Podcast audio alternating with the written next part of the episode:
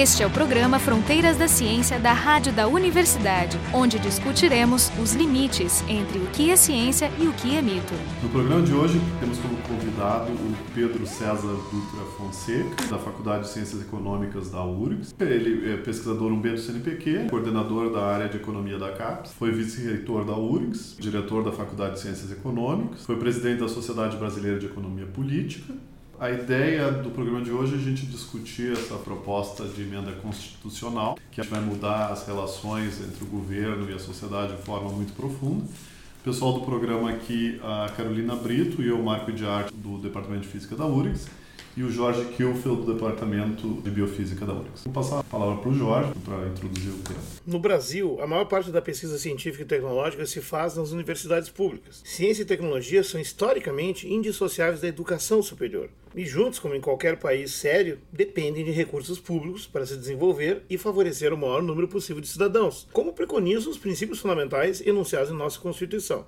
Esses cidadãos são quem, em última instância, sustenta o Estado com seus impostos.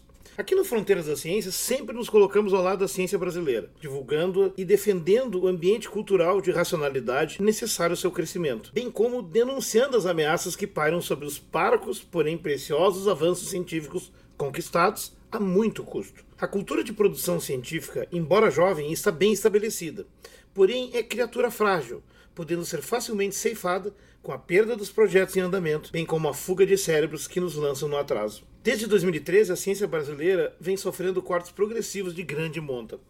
A proposta de emenda constitucional número 55, ou PEC 55, no Senado, antiga PEC 241 na Câmara, foi apresentada em 15 de junho de 2016 no rastro do impeachment da última presidente eleita no país. E foi aprovada assodadamente, sem maiores discussões públicas, em duas votações na Câmara e uma no Senado, bastando uma última votação prevista para o dia 13 de dezembro. Diante do recente crescimento da dívida pública brasileira, a PEC 55 propõe um novo regime fiscal com um teto para o crescimento das despesas primárias, ou seja, aquelas necessárias para executar as políticas públicas, como educação, saúde e infraestrutura, mas sem mexer nas despesas financeiras, os juros, e com duração de 20 anos. É importante saber que nenhum país do mundo conheceu até hoje tal tipo de austeridade. O impacto previsto sobre a educação superior e a pesquisa científica e tecnológica será devastador.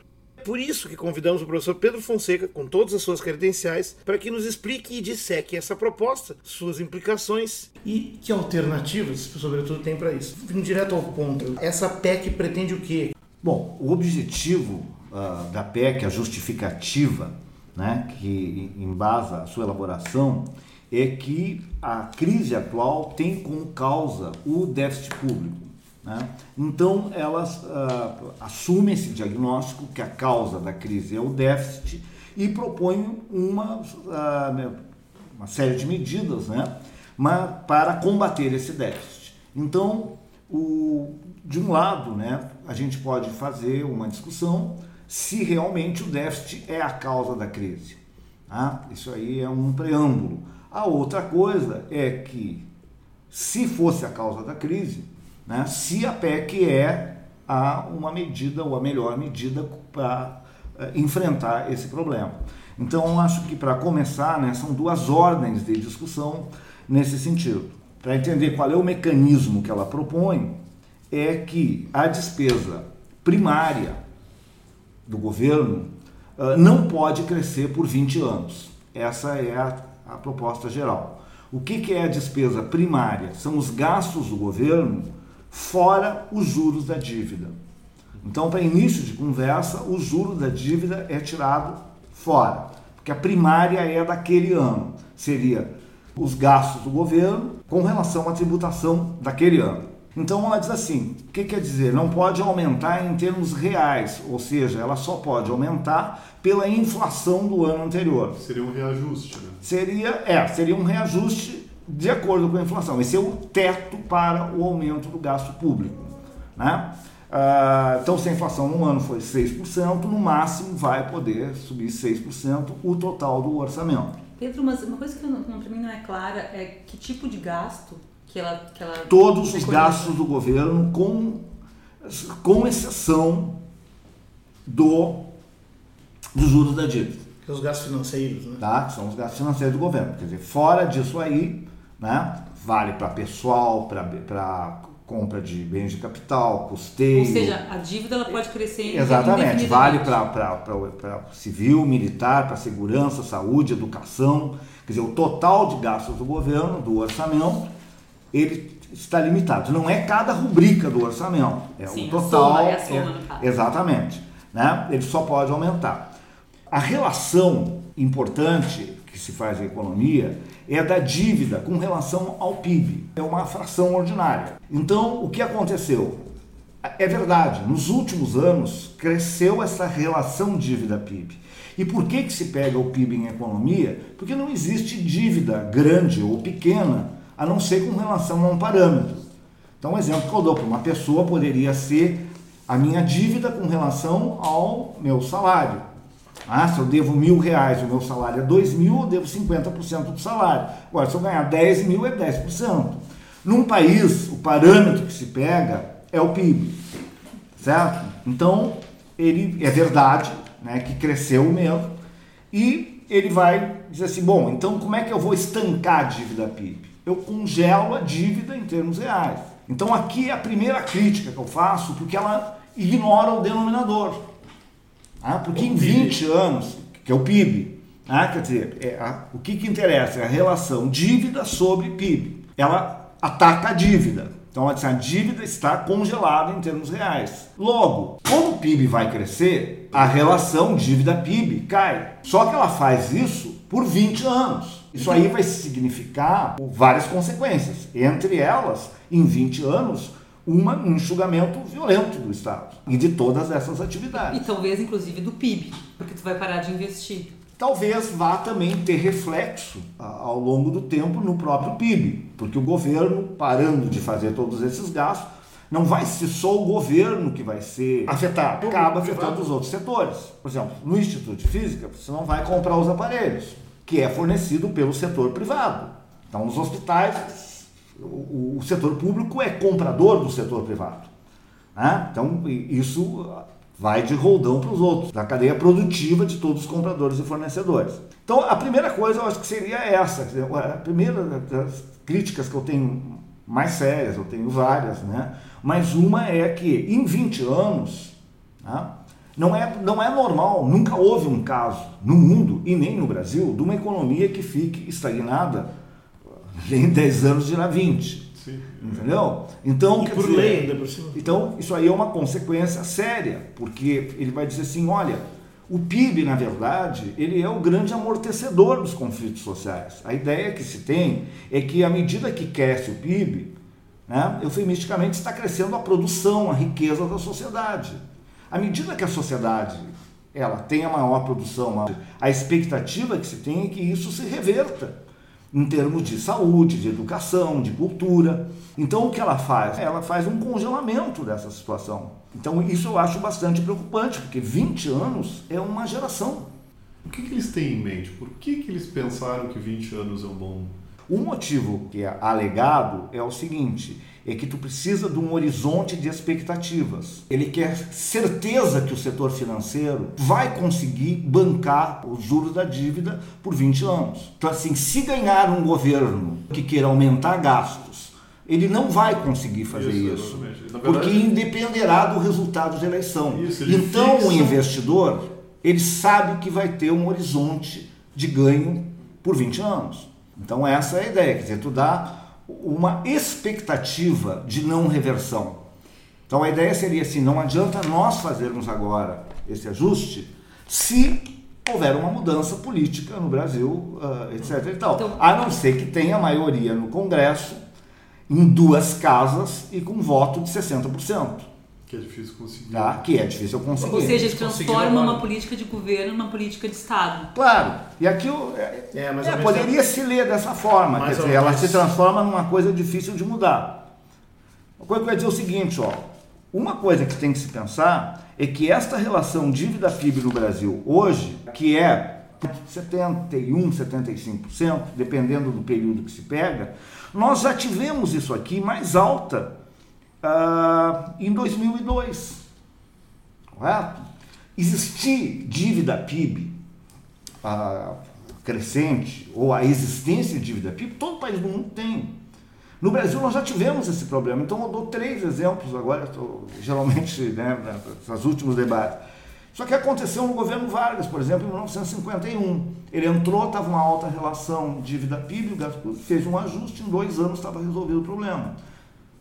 Governos de perfis diferentes. Depois entrou o governo Castelo Branco, já no governo militar.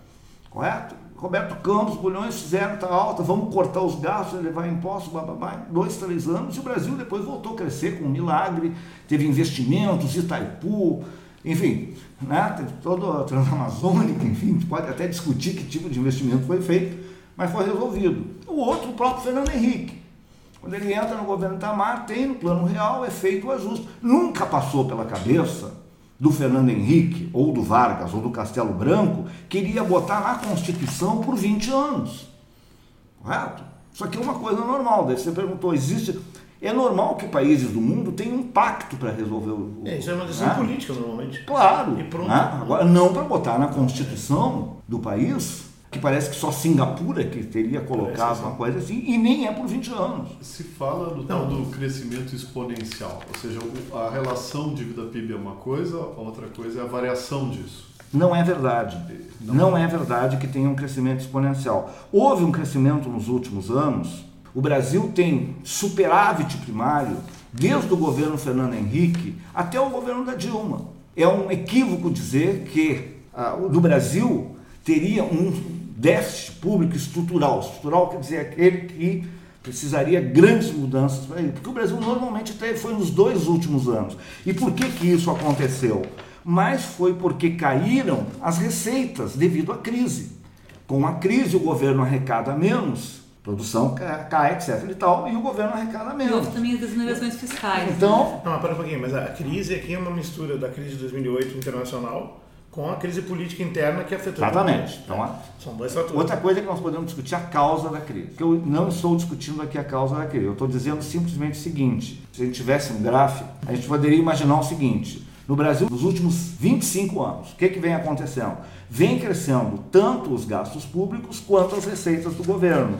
E as receitas são superiores aos gastos. Portanto, nós tínhamos superávit primário.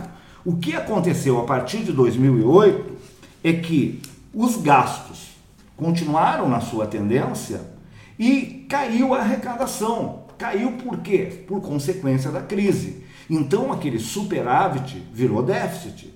Mas ele é um problema localizado nesse último período aqui. Não, eu vi que ele Começou em Correto. 2014. Não, em 2008 ele, que- ele cai, Tá. mas volta. Tá? E Cara, não volta, isso é e não normal. Fica inferior, não fica Tá? inferior. Então, quer dizer, e nós já tivemos uma relação dessas aqui, a, a dívida PIB anterior, nos anos 90, início dos anos 2000, já era 75%, que é alta. Há um crescimento, há. Eu sou a favor que tenha medidas para estancar essa taxa de crescimento, a variação. Aqui acabou. Correto? Só que o que ele está propondo aqui não é uma coisa conjuntural que é dos últimos dois anos. Ele está interpretando que essa tendência ficaria por 20 anos, o que não é razoável. Porque à medida que a economia volte a crescer, por exemplo, a arrecadação volta.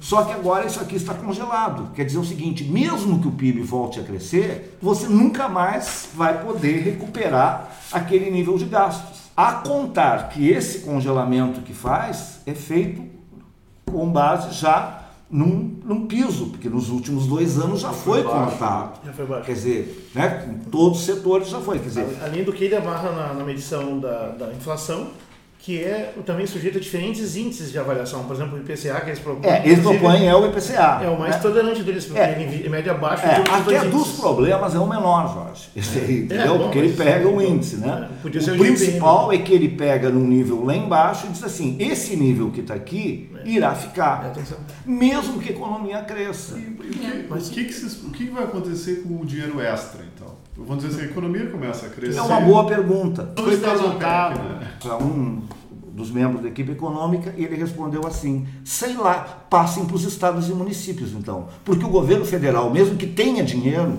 ele não vai poder gastar. Mas tem du- duas coisas que eu preciso comentar aqui que são importantes aqui, aqui para reforçar. Primeiro, a relação é dívida-PIB no nosso país, ela é considerada tranquila comparado com a maior parte dos países desenvolvidos, que é muito mais alto, você já está no Japão, extremo de 230%, né? Isso. É, e, e, porque lá não é considerado dívida no sentido negativo e pejorativo do termo, simplesmente são investimentos a longo prazo que o governo está bancando como o Estado é, fazer. Isso aqui é, é, bastante discutido em economia, né? Porque se tu pode também comparar, claro que a dívida uh, do Brasil com relação ao PIB é bem mais baixa que vários países. É, mas é mais alto Estados Unidos, etc e tal, que Japão.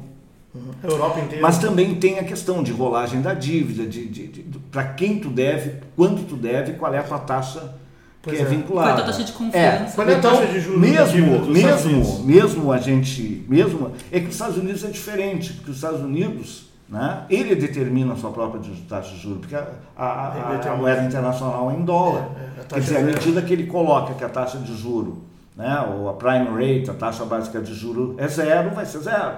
É. Correto? Agora, os outros países é que têm que trabalhar com a, com a moeda americana. Mesmo que a gente diga que o Brasil tenha que ter uma relação dívida-PIB menor que a, a relação dos países de primeiro mundo, etc. e tal, mesmo assim, esta taxa aqui, né, ela não preocuparia tanto pelo nível, é pelo crescimento. Esse crescimento que houve, a interpretação que eu tenho, né, olhando a tendência histórica da dívida e do PIB brasileiro e das receitas, o problema maior que aconteceu nessa conjuntura foi a queda das receitas. Então, isso aqui pode ser recuperado. Essa disse também, eu não sei qual o papel das desonerações fiscais que houve em 2014. Não, um aí grande nós entramos na seguinte queda da- questão. Ela, claro que ela tem peso, que daí é outra pergunta. Mas o que, que é que cresceu? Correto? Quer dizer, o- que está sendo atacado? Porque a pergunta é, bom, mas se a- a- a receita vem caindo e a despesa subindo, claro que houve é, essa questão da- das exonerações fiscais. É das coisas mais sérias que teve. Então, de um lado, o juro cresceu, mas o juro está fora dessa relação primária. Agora, para você ter uma ideia, essas isenções, a chamada Bolsa Empresário, que é tanto desonerações de tributos como subsídios a empréstimos, ela ah, de 2014 para cá, ela chega a 500 bilhões de reais, correto? E isso vai ser, não é que aqueles 500 bilhões vai ser gasto todo num ano só, ele vai ser ao longo do tempo. Mas isso implica, por exemplo, para 2016, né, 210 bilhões. Ah, Para 2017, a previsão é por volta de 230 bilhões. Só para você ter uma ideia, se é 230 bilhões o que vai se gastar em 2017, só o Bolsa Família é 29,7. Ou seja, 10 vezes menor. 10 vezes, exatamente, um é 230, Bolsa Família é mais ou menos 30 arrecadando. É, mas os Né? dois vezes menos. Para você ter uma ideia, os investimentos em saúde sem pessoal é 94 bilhões. Três vezes menor. Só essas isenções eram 230. E qual- Em educação, os investimentos eram 33 bilhões. Correto? Se, Bilhões. bilhões, Bilhões. se o governo simplesmente cortasse essas isenções tá? e essas desonerações, não precisava ter PEC, não precisava ter CPMF, não precisava ter aumento de imposto nem nada. Mas isso não vai destruir o, o Brasil? Porque é isso, essa é a outra. Não, mesmo- sabe por Porque quê? o que eu tenho notado é que tem, é, tem uma relação. Esse é o discurso deles. Não, né? eu, não é isso que eu estou dizendo, mas eu sou advogado É, do diabo. A gente tem que fazer uma transição suave para não destruir o sistema de uma vez só. Qual é a razão de ser de dar esse governo do Bolsa Empresário? Isso aqui foi no governo Dilma. E foi dos grandes erros que a Dilma fez. É errado fazer isso? Em tese? Não. Isso divide os economistas. Uns são mais a favor, outros contra. Ela foi o seguinte, que se tu desse subsídio para esses setores, incentivo, esses setores reagiriam positivamente à crise. Eles iam investir mais, ia gerar mais renda, gerar mais emprego. E a renda crescendo, num segundo momento cresceriam os impostos e esses investimentos se pagariam, Em tese. não é? Essa é a Teoria. é a ideia dita, quer dizer, isso aqui é muito parecido com o que a Margaret Thatcher fez na Inglaterra e com o que o Reagan fez nos Estados Unidos, que se chamou Supply Side Economics, quer dizer, economia pelo lado da oferta. Então a ideia é o seguinte: bom, se nós dermos incentivos, por exemplo, diminuir o imposto de renda dos empresários e dos mais ricos, eles vão pegar esse dinheiro e vão investir, vão gerar renda e emprego e, portanto, isso vai ser um incentivo para a produção. No Brasil, nunca foi tradição de se fazer a economia pelo lado da oferta, sempre foi pelo lado da demanda. Mas O governo Dilma tentou isso. Eu não vou te dizer que seja de mal intencionado ou de teoria conspiratória ou algo do gênero. Né? Foi uma aposta que foi feita. Só que essa aposta não se realizou. Ou seja, se tivesse se realizado, se esses investimentos tivessem gerado produção e emprego como o governo previra, nós não estaríamos na crise que hoje estamos.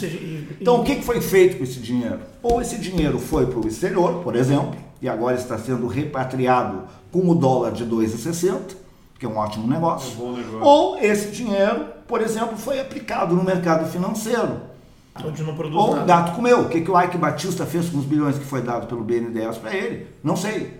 Então, quando o cara me pergunta assim, bom, não está rompendo um contrato? O governo brasileiro deu, Bolsa Empresário, essas desonerações. O normal, por exemplo, nos países asiáticos, é que o empresário receber isso, ele tem que se comprometer com o resultado. Aqui ele não se compromete com o resultado, fica um tipo num fundo perdido. Então hoje não teria problema nenhum. Porque se o cara mostrasse que ele gerou renda, produção, emprego, etc e tal, ele Expandiu poderia a ser mantido. Agora, aí nós teríamos que pegar cada caso. Há sentido, por exemplo, dar bilhões para a indústria automobilística? Né? Ela no máximo deixou de desempregar mais. Mas, é, quer dizer, não foi criado nova produção, novo emprego. Discutível, né? não é para atrair empresários né? para a indústria automobilística, que é uma indústria poluente, já estabelecida no Brasil.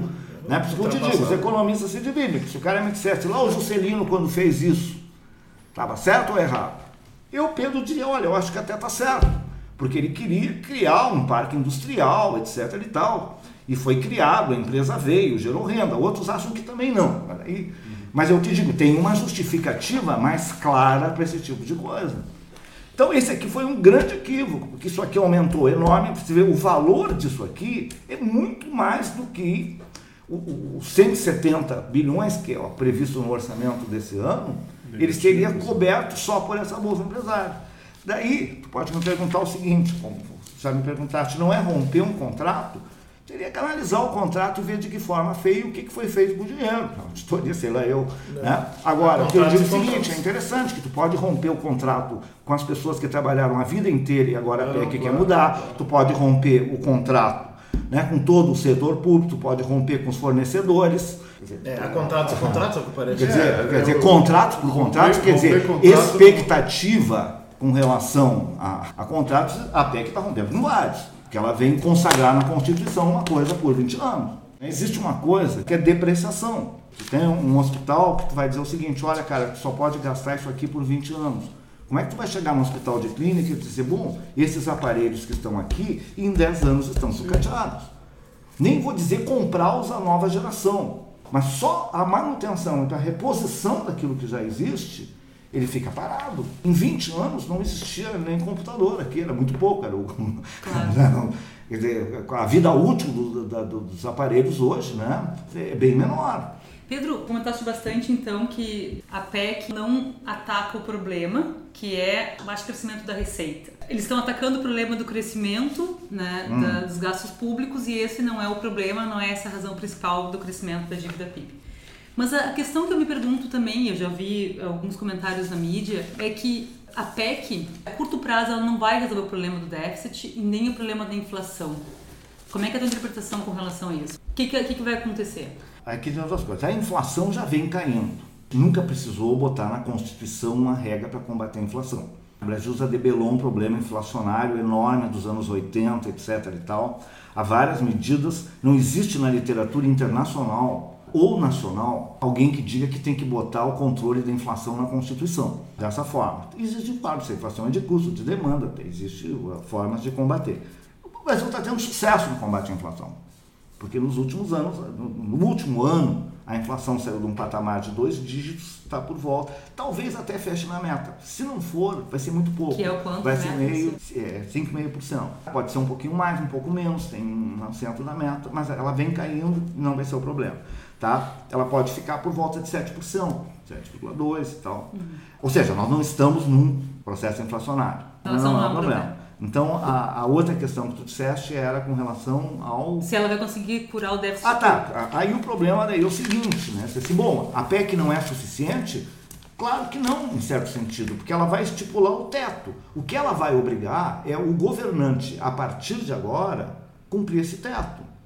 Se ele não cumprir, ele é responsabilizado criminalmente. Uhum. Então ele, por exemplo, vai ter que fazer coisas né, para seguir essa regra. Por exemplo, né, ele vai ter que privatizar os hospitais. Porque se ficar com esse déficit, ele não vai poder. Ele vai ter que cortar, ele vai ter que fazer a escolha. Que a regra vai ter, ele vai ter que ou a universidade, ou fechar o CNPq, ou o exército. Mas o, mas o... Ele vai ter que fazer a escolha, porque no geral, ele vai ter que seguir a regra. Então, assim, por que, que a reforma da Previdência? Ele vai ser obrigado a fazer a reforma da Previdência ou outras reformas. É, não, é isso que eu estava pensando. Na verdade, não, depois que a PEC é aprovada, já claro, não tem saída. Tá não tem saída. Mas, Aí, o que, que vai fazer para adequar? Por isso que a pessoa diz que a PEC não é suficiente. Não, mas o que a PEC é a regra. Mas a minha pergunta é até Acho assim. a pergunta é... mais importante não é essa. Mas, mas assim, eu, eu, por exemplo, eu estava ouvindo a Laura Carvalho, que é economista da USP, falar que a PEC é frouxa a curto prazo. E a razão é assim é, a economia vai continuar em, um pouco em recessão durante os próximos, os próximos talvez um ano, dois anos. Então, ajustar pela inflação é bom. Ou seja, o Temer não vai precisar fazer ajuste nenhum. Não, é verdade. E o claro. problema é a médio e longo prazo, onde o Brasil claro. retornaria o crescimento. Ela está dizendo e aí isso, quer dizer, que se nós estamos prevendo a, o PIB zero, se o PIB é zero, não tem problema. Assim, uhum. Vai repor pela inflação. Então, a curto prazo, ela não, não pode ela, ela é okay. zero, etc. e tal. O que eu estou criticando não é que não se deva combater o déficit. Uhum. E nem eu estou preocupado com o ano que vem. O que eu estou dizendo é que você vai colocar na Constituição, é a regra, se tirasse da PEC a Constituição e os 20 anos, e colocasse alguma coisa aqui crescendo a receita, etc e tal, eu não, não criticava a PEC. Claro, ela, ela, ela, a médio e longo prazo claro, ela, ela é, pode ser evidente que dizer, o que, que o governo está fazendo, ele está jogando é para os outros. Ah, porque ele, bem ou mal, vai ser dois anos. Uma coisa eu dizer ah, que ah, o hospital não vai ter novos aparelhos por dois anos, ou que o funcionalismo não vai ter aumento por dois anos. Outra coisa eu te dizer que tu não vai ter concurso por 20 anos. Outra coisa eu te dizer que o professor, por exemplo, aqui na URSS, que é, veja bem, nós temos professor adjunto ou professor ah, associado. associado. Tem um plano de carreira. Plano de carreira não é repor pela inflação. Se tu der aumento para os associados para ir para 1, 2 e 3, tu vai ter que diminuir o aumento dos outros. Ah, sim, está fechado. Claro. O sistema fechou. Claro. Ah, quer dizer, Cobertor curto. Exatamente. Se tu vai, isso aí acaba os planos de carreira. Na verdade, isso acaba a possibilidade ah, de governar. Quer dizer, vai dizer o seguinte, olha, para fazer isso aí nós vamos ter que, quem sabe, deixar os salários congelados por 20 anos. Por que, que, que, que o problema de 20 anos? Porque em 20 anos a perspectiva é que cresça o PIB. É, então, Correto? na sua premissa básica. Isso aí. Então ele poderia dizer o seguinte, bom, mas se as receitas crescerem, ou se cair a relação dívida-PIB, mas não é isso que está escrito, entendeu? Quer dizer, a, a, regra é essa.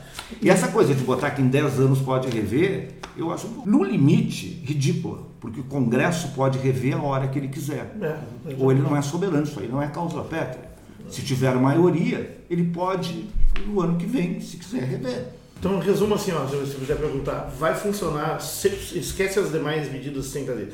A PEC, do jeito que ela está desenhada, ela parece que ela, ela tem tantos furos e contradiz tantos preceitos básicos de economia que ela tem como funcionar em si. Funcionar no sentido do, Olha, do, do diagnóstico equivocado eu acho uma que meta distorcida? Nos primeiros anos, né, eu acho que sim, porque isso aqui é uma coisa que vai se aprofundando ao longo do tempo. É como eu te digo, né, tu pode manter os gastos num hospital, que eu estava dando um exemplo, por cinco anos os aparelhos. A partir dali vai ser sucata. Pode ser que o, o funcionalismo, sei lá, eu, né, os juízes, a receita, quem pegar isso aí, fique com os salários congelados por cinco anos. Né? Outra coisa é tu dizer que vai ser 20. Pode a universidade não fazer concurso por cinco anos, por dois anos. Outra coisa é 20. Né? Não, então, quer dizer, nisso aí, qual é a, a previsão? Quer dizer, uma coisa que não é contado pelo governo, me parece que isso aí vai dar uma reação social. Correto?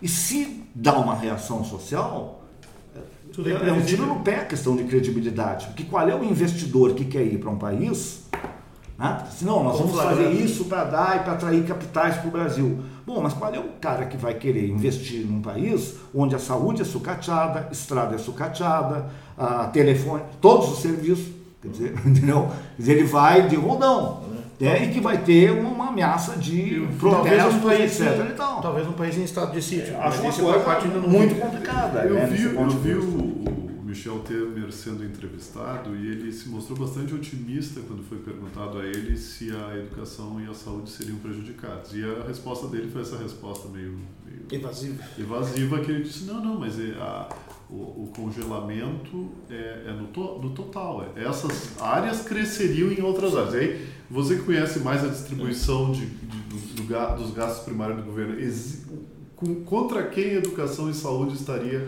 É que- Historicamente, educação e saúde É, mas- sempre perderam. porque o que, o na verdade é uma, eu acho que a PEC também propõe uma guerra interna né, Exatamente, uma carnificina das receitas É internas assim, quem vai perder, né? Vai todo mundo ficar ocupado se É, perdendo. é, o que ele disse é verdade, em, em certo ponto de vista, né? Ela é verdade, mas vamos ver qual é a consequência Isso, da coisa. exatamente. Quer dizer, quando a pessoa diz assim, saúde e educação não vão ser prejudicados, né? necessariamente, porque o que está congelado é o conjunto. O que acontece é que, no Brasil, a saúde recebe 15% da receita líquida e a educação 18% da receita líquida dos impostos. Se não vai perder, então não precisa tirar essa regra. É, não, exatamente. A primeira Primeira coisa, quer dizer, se nós vamos seguir a lógica do companheiro Aristóteles, se ela não vai ser afetada, não precisa eu tirar essa desvinculação constitucional. Então deixa como está. Então, primeira coisa, elas sim, elas vão poder perder como qualquer outra.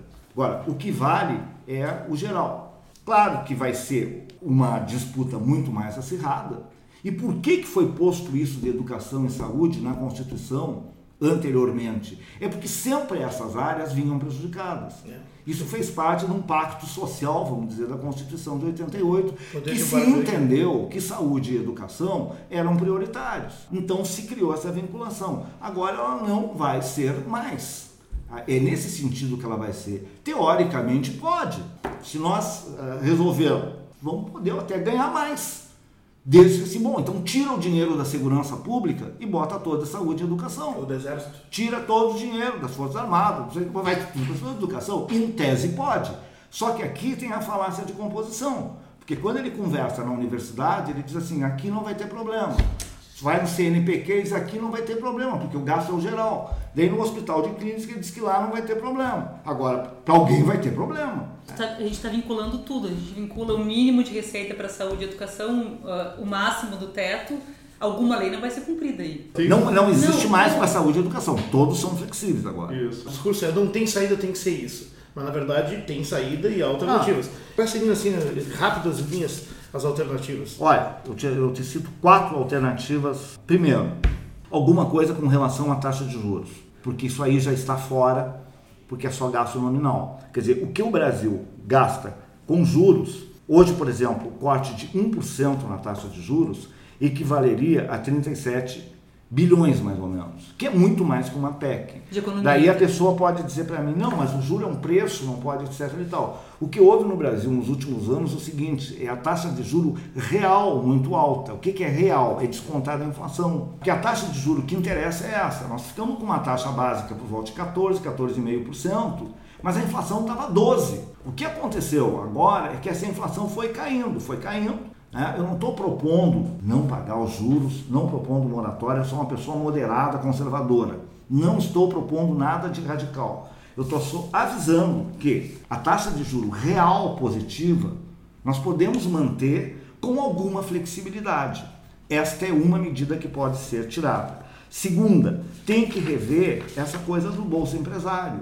Porque só essa Bolsa Empresário, se fosse revista e repensada, pelo montante dela, resolveria todos os problemas nem Essa bolsa precisaria. empresária é dinheiro que está esperando para ser dado para o empresário ou dinheiro que já foi dado? Alguns já foi dados e alguns a ser dados. Terceiro, eu acho que tem que pensar no denominador, no crescimento do PIB. Não podemos partir do suposto que o PIB não vai crescer por 20 anos ou que vá crescer e não vai ter reflexo no conjunto da sociedade. A PEC, no mínimo, teria que incorporar uma válvula de escape, que seria, pô, mas se o PIB voltar a crescer, Isso. Correto? Como teve, como eu disse para você, o Castelo Branco fez isso e depois teve o milagre brasileiro. Aí o Delfim entrou e pôde fazer toda uma política que ele fez eh, de crescimento econômico. Então, essa seria uma mudança na política econômica, orientar para o crescimento. Daí o governo diz, não, mas tendo a PEC, a economia se ajusta e vem automático o crescimento. Não é verdade, porque não existe crescimento por geração espontânea. Se superávit primário, que é tu gastar mais carregado, gerasse crescimento por si só, a economia do Fernando Henrique na década de 90 tinha sido um enorme crescimento. Nós tivemos superávit primário desde 1990 até agora, 2011. Foi no governo Dilma que isso aconteceu. Isso não garante por si só, não existe nenhuma evidência empírica. Pode até ser uma condição necessária, mas não é uma condição suficiente. Tu teria que ter políticas voltadas a isso. Tu pode estabilizar a economia e não crescer. Essa seria uma terceira alternativa. A outra que tem que se aproveitar e discutir no Brasil é a questão dos impostos. O problema é que o imposto no Brasil é altamente regressivo. Aqueles que ganham mais pagam relativamente menos. E isso não está sendo mexido. Então, um exemplo que nós podemos começar a discutir é a questão do próprio imposto de renda no Brasil. A alíquota máxima no Brasil de imposto de renda é 27,5%.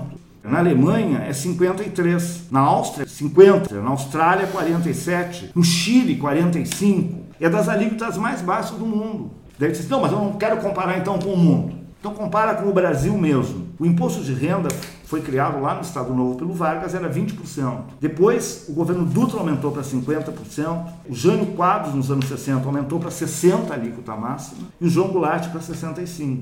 Durante o governo militar, a alíquota máxima foi 50%.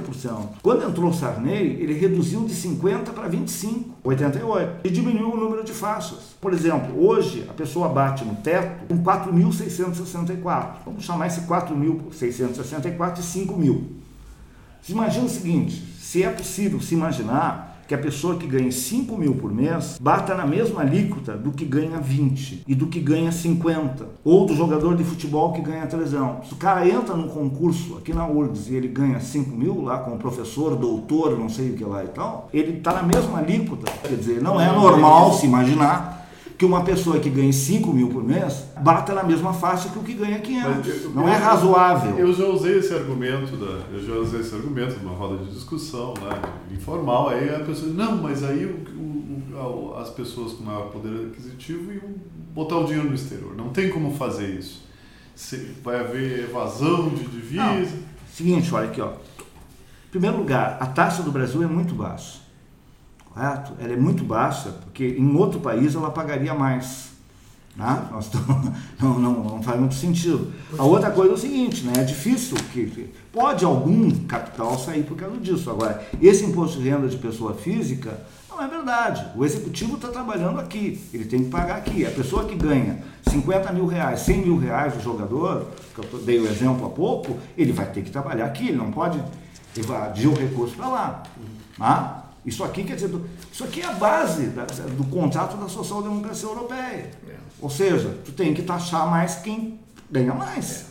Isso aqui não tem nada de esquerdista, de subversivo é, ou de heterodoxo, ou de fora do mainstream. É o que os países civilizados do mundo fazem. Correto? O que nós estamos fazendo é o contrário. Nós estamos fazendo que cresça o imposto de renda até quem ganha 4.700. Depois disso aí estanca. Eu não vejo a mínima razoabilidade para esse tipo mas de os, Mas os que vivem de renda, juros, dividendos e tal, as aplicações, Sim, não pagam imposto claro. desde 96. Quando eu estou falando desse 4 95. mil, não é só de salário. É. Correto? Eu estou falando fora as isenções que existem, etc. Então, mas poderia ser qualquer rendimento. Poderia ter. Agora você diz, não, mas há impostos. Os lucros dos bancos, por exemplo, era 15, o governo Dilma aumentou para 20. Agora, o assalariado que ganha 5 mil entra na faixa do 27,5. Agora, o lucro dos bancos é 20. Os bancos podem repatriar? Bom, então nós vamos estar refém. Se o banco está instalado no Brasil, ele tem que seguir a legislação brasileira, como se quer de qualquer entidade e pessoa jurídica. Se usa muito também o argumento, o imposto das grandes fortunas rende muito pouco em termos de receita. Acontece o seguinte, o imposto não é só para gerar receita para o governo. O imposto também é utilizado como instrumento de distribuição de renda. Porque um dos problemas que tem no Brasil, que eu acho mais sério, o problema dessa austeridade não é só austeridade, ela é uma austeridade seletiva. Porque tem os que ficam fora da austeridade. Tem aqueles que não vão ser afetados pela austeridade, porque recebem juros. Tem aqueles que não vão ser porque estão isentos, que é a Bolsa Empresária. Então tu começa a descontar, ela não está equanimemente distribuída. Uma coisa é tu convencer a sociedade que tu tem que ter uma política de austeridade. Agora, o que tu espera é que essa austeridade ela esteja minimamente distribuída pelos diversos segmentos da sociedade. O que aqui está acontecendo com a PEC não é isso, porque ela está deixando de fora vários segmentos e colocando outros. Né? Segmentos que poderiam entrar. A questão da distribuição de impostos é uma que pode ser discutida. Por que não? A ordem de grandeza disso é uma ordem compatível com a solução do problema, é esse de caixa? Sim, senhor. Então aqui, ó, por exemplo, um, um colega nosso, Roberto, fez, né, que só de aumentar a alíquota de 27,5% para 35% geraria 72 bilhões. Então ele diz assim, só seria 170. 170. Só de tu aumentar para 35, que não é nenhuma revolução, que já existia no governo Gás, o Figueiredo, etc e tal, A até ditadura mais, que era boa. é, o que acontece? Já existia no governo Jango, todo o governo do Brasil, até o Sarney, só isso aí geraria 72 bilhões. Para você ver que toda aquela discussão que você pensa sobre o CPMF, que a Dilma queria ressuscitar o CPMF, a previsão era 30 bilhões. Esse aqui, por exemplo, é uma coisa viável. Por isso que eu digo, não precisa tu usar uma coisa só, tu pode mexer um pouquinho ali numa coisa, no juro, no tá imposto, na bolsa. de empresária. 27,5% para 35%. Para é isso? 35. A alíquota, máxima. que tu pode fazer Gradativo. Falou nada, gradativo. Claro. E também é o seguinte, pode remexer no imposto de renda, no sentido de dizer assim, bom, quem ganha até 3 mil reais está isento. Pode redesenhar, aí tu tem várias combinações possíveis para obter a mesma receita ou mais receita, sem haver grandes dramas ou uma revolução social. A gente pode fazer uma analogia entre essa PEC e a lei de responsabilidade fiscal? Pode, e em certo É uma sentido, mega lei de responsabilidade. é, é, em certo sentido ela é redundante. Tem vários colegas meus que disseram assim, olha, é redundante porque o governante que não seguir a lei de responsabilidade fiscal ou que tiver gastos maiores com funcionalismo ou com outras brigas, ele pode ser incriminado.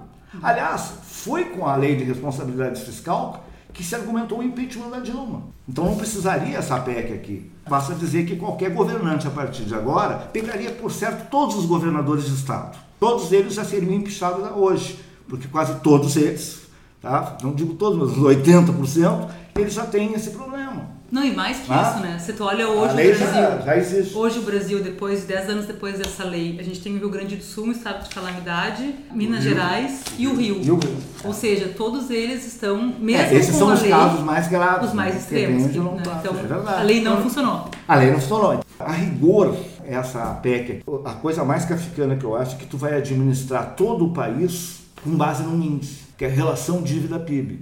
Tipo assim, isto é sagrado, o resto Por essa razão que se, por essa razão que se diz que na verdade ele revoga coisas fundamentais da Constituição, porque na verdade é quase como um dispositivo anti-governos que queiram mexer nessa estrutura lógica. Bom, Ou seja, é, ele é, impede. é óbvio, exatamente, E que é uma é coisa é, internacionalmente isso significa que a democracia desaparece. Isso, O povo se quiser É, eu posso fazer coisa, essa leitura. Não vai adiantar. Dizer, se o governo atual quer fazer o corte da relação dívida-PIB, para ele, ele poderia fazer.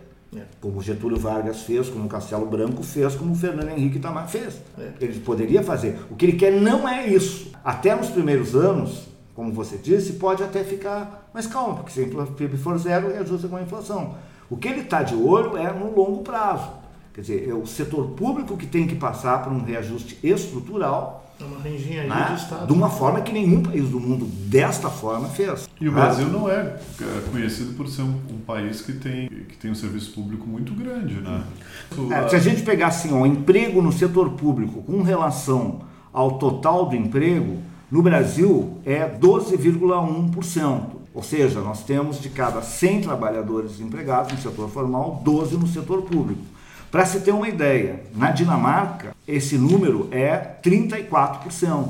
A social-democracia europeia, Dinamarca, É. Noruega, Suécia, altos, né? são países por volta de 30%. Ah, mas o país não pode se comparar com esses aí. Bom, pega outro. Polônia, 25%. Inglaterra é 23%. A França é 19%. A Turquia é um pouco mais que o Brasil, 13%. O Brasil está parelho com o México e com o Chile. O Brasil não tem nem o funcionalismo civil, nem o, o militar inchado, desproporcional. Isso pode acontecer até nos estados, talvez. Mas falando é, no número não de o- salário. A crítica né? que se Não faz é, é o, é o custo desse mesmo percentual baixo, né, o custo total, que é mais alto na comparação com outros países. Mas isso se deve também que a renda média do brasileiro é mais baixa, porque os salários privados são muito É, mal se pegar os salários Então, do é é executivo, se pegar o salário do executivo, não.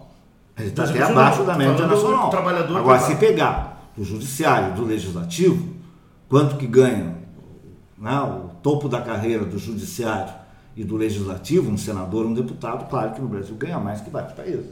Agora, se pegar a média do funcionalismo ó, federal, tanto civil como militar. Não é verdade. Nós estamos dentro do padrão internacional até para Isso é uma das falácias, né, que, porque eh, também é, é- é conhecimento popular, vamos dizer, dos jornais e dos, dos, dos analistas econômicos, co- como se o Brasil tivesse excesso de Estado. É, o que eu acho assim que, que acontece muito no Brasil, né? Estou vendo ultimamente, é, é a tentativa de criar um clima de pânico. Ou seja, né, a criação de um clima de pânico, daí as pessoas propõem a coisa mais irracional possível. Pânico pega, baseado em desinformação. né? Isso. Isso aqui me lembra muito assim um, um clima pré-Alemanha nazista, ou aquele filme A Fita Branca. É interessante para pensar. Há um clima de pânico criado, né? E aquele clima de pânico passa a justificar coisas. Remédios amargos. Então, assim, estamos numa situação insustentável. Mas quanto é a relação de dívida PIB? É 75. Bom, mas estava lá no governo Fernando Henrique 78. É né? do- é doutrina- E entrou o Lula, ainda teve um ciclo de crescimento puxado pelas commodities da China, etc. E tal. Mas, enfim, né? tudo tem a sua análise. Mas não é uma coisa de. Outros governos já tiveram, nunca se fez essa. Nós temos estofo para sair dessa. É o, que, é o que se chama a doutrina do choque, é aquela concepção da Naomi Klein, né? que, é, que se aplica nos Estados Unidos muito para governar, eles estão sempre assustando lá, no caso lá o terrorismo. Mas é uma pergunta que. É, exatamente. Ele é um pouco de tu criar o clima de pânico, daí tu Pra passa a justificar justificar uma série de excessos. coisas. Vendo alguns erros primários e confusões tão claras como tu expuseste aqui, como é que é possível que tantos economistas né, apoiem isso sem entrar nessas nuances? É, É o seguinte, eu não tenho partido nenhum, falo o que eu acho. Então, quer dizer, o que, que aconteceu? Eu li a PEC, peguei os dados, analisei, conversei com mais pessoas e vi todos esses problemas. Quer dizer, a tabela do imposto de renda está no jornal todos os dias. É pública. Que o máximo é 4,700 e ela vai pegar. Correto? E que a alíquota máxima é 27,5%. Agora, se tem colegas que acham que é normal que alguém que ganha 4,700 chegue à mesma faixa do que ganha 100 mil, daí é uma questão de valores. Entendeu? Eu acho uma coisa desproporcional. Ah, o que eu estou dizendo é o seguinte: o problema da PEC não é querer combater o déficit público. Ele cresceu nos últimos anos e tem que ser combatido. Só que ele é desproporcional. Daí ela bota na Constituição por 20 anos, proíbe mesmo que haja aumento do PIB. Eu estava explicando lá para um colega da área de saúde, eu disse, ó, mesmo que a pessoa chega lá e diz, eu estou com dor de cabeça, que assim leva e opera o cérebro. Ele é desproporcional. Um remédio gigante ah, para uma formiga. Ela é desproporcional fazer- para o é. problema que nós temos. É uma dívida de 75%, cresceu nos últimos anos, porque os impostos caíram, se a economia voltar a crescer, vamos ajustar, etc. e tal. É normal em todo mundo, quando tem crise, existir esse tipo de déficit, ele crescer. Porque em todo mundo, a, quando tem uma crise, cai o PIB, a arrecadação cai mais que o gasto. Porque o gasto é mais difícil cortar, se chama mais inelástico, correto? É uma questão de derivada, vocês não física. Então, eu não posso chegar e dizer assim, pessoal, não vai ter vestibular na URGS esse ano porque caiu o PIB. Não existe isso. É mais difícil eu cortar esse gasto, porque a sociedade vai exigir. Eu não posso dizer assim, as mulheres não podem ter filho esse ano porque não pode entrar no hospital, porque nós vamos fechar a maternidade porque o PIB caiu. Ou nós vamos suspender a vacina da, da gotinha porque o PIB caiu. Então, em qualquer lugar do mundo, os gastos do governo, quando tem uma crise, a receita cai mais que o gasto. Sim, Ah, são escalas Não de é tempo uma coisa né? estrutural que, que exige uma mudança com essa envergadura por 20 anos. Obviamente, as alternativas mexem com interesses poderosos. Ou fazer como os outros governos fizeram, como o Fernando Henrique fez, que não é nenhum subversivo, não como o governo Castelo Branco fez, como Getúlio Vargas fez, como outros governos fizeram no mundo até hoje. Ninguém botou na Constituição, ninguém fez por 20, por que fazer aqui? Por isso que eu te digo, né? parece um clima de pânico que passa a justificar uma medida desproporcional. É, é essa. Aí, eu tenho- eu eu alego o mas uma- mas princípio uma- da Mas, razoabilidade. mas eu- a gente está chegando no, no final, eu queria fazer uma, uma- só uma, uma contextualização. Mas assim, falando na questão do medo, não é só o PIB vai continuar crescendo e o que vai acontecer com isso. Eu fico pensando num fator que não foi mencionado por ninguém nesse negócio, é que em 20 anos a população também vai crescer. Sim. Então não estamos falando só em congelamento, nós estamos falando em diminuição forçada para as gerações seguintes. Não é? Claro. é pior ainda, porque a não ser que tenha aí uma nova PEC de controle de natalidade, porque não sabemos. Não, e tem a longevidade que aumenta A também, né? Mas com Então- a, com a queda da qualidade da saúde, isso vai estar resolvido. Esse projeto, então, envolve uma reengenharia de Estado, literalmente transformando o país num experimento de ultratecnocracia, onde literalmente não vai importar muito quem for eleito para governar, porque nós vamos ser governados pelo que está na Constituição, porque isso seria tecnicamente imexível. O efeito sobre a educação é claríssimo. É uma área que historicamente nunca teve muito poder de barganha, vai diminuir. E tudo que nós não fizemos ainda de educação fica comprometido, falta muito. O ensino básico e médio tem muitos problemas.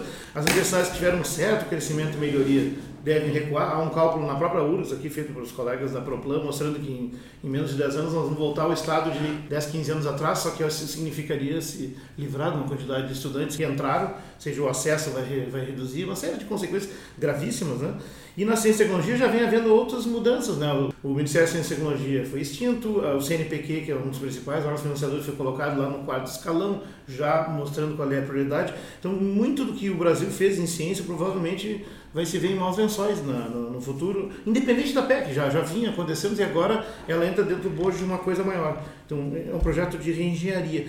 Que saídas tu acha que é possível? O que, tem que fazer? Porque, na verdade, não está havendo espaço para discutir tudo isso. É, a saída melhor que teria era o, o Congresso não votar a PEC, ou rejeitar a PEC, ou mudar. Quando eu vi a medida, eu achava que esses 20 anos era como a gente chama vulgarmente o bode da sala. É, eu também coloca isso. 20 anos, mas para ser Não parecia de verdade. outra coisa, né? Que não precisava ser Constituição, podia se criar uma lei temporária, um pacto, Mas já tinha enfim.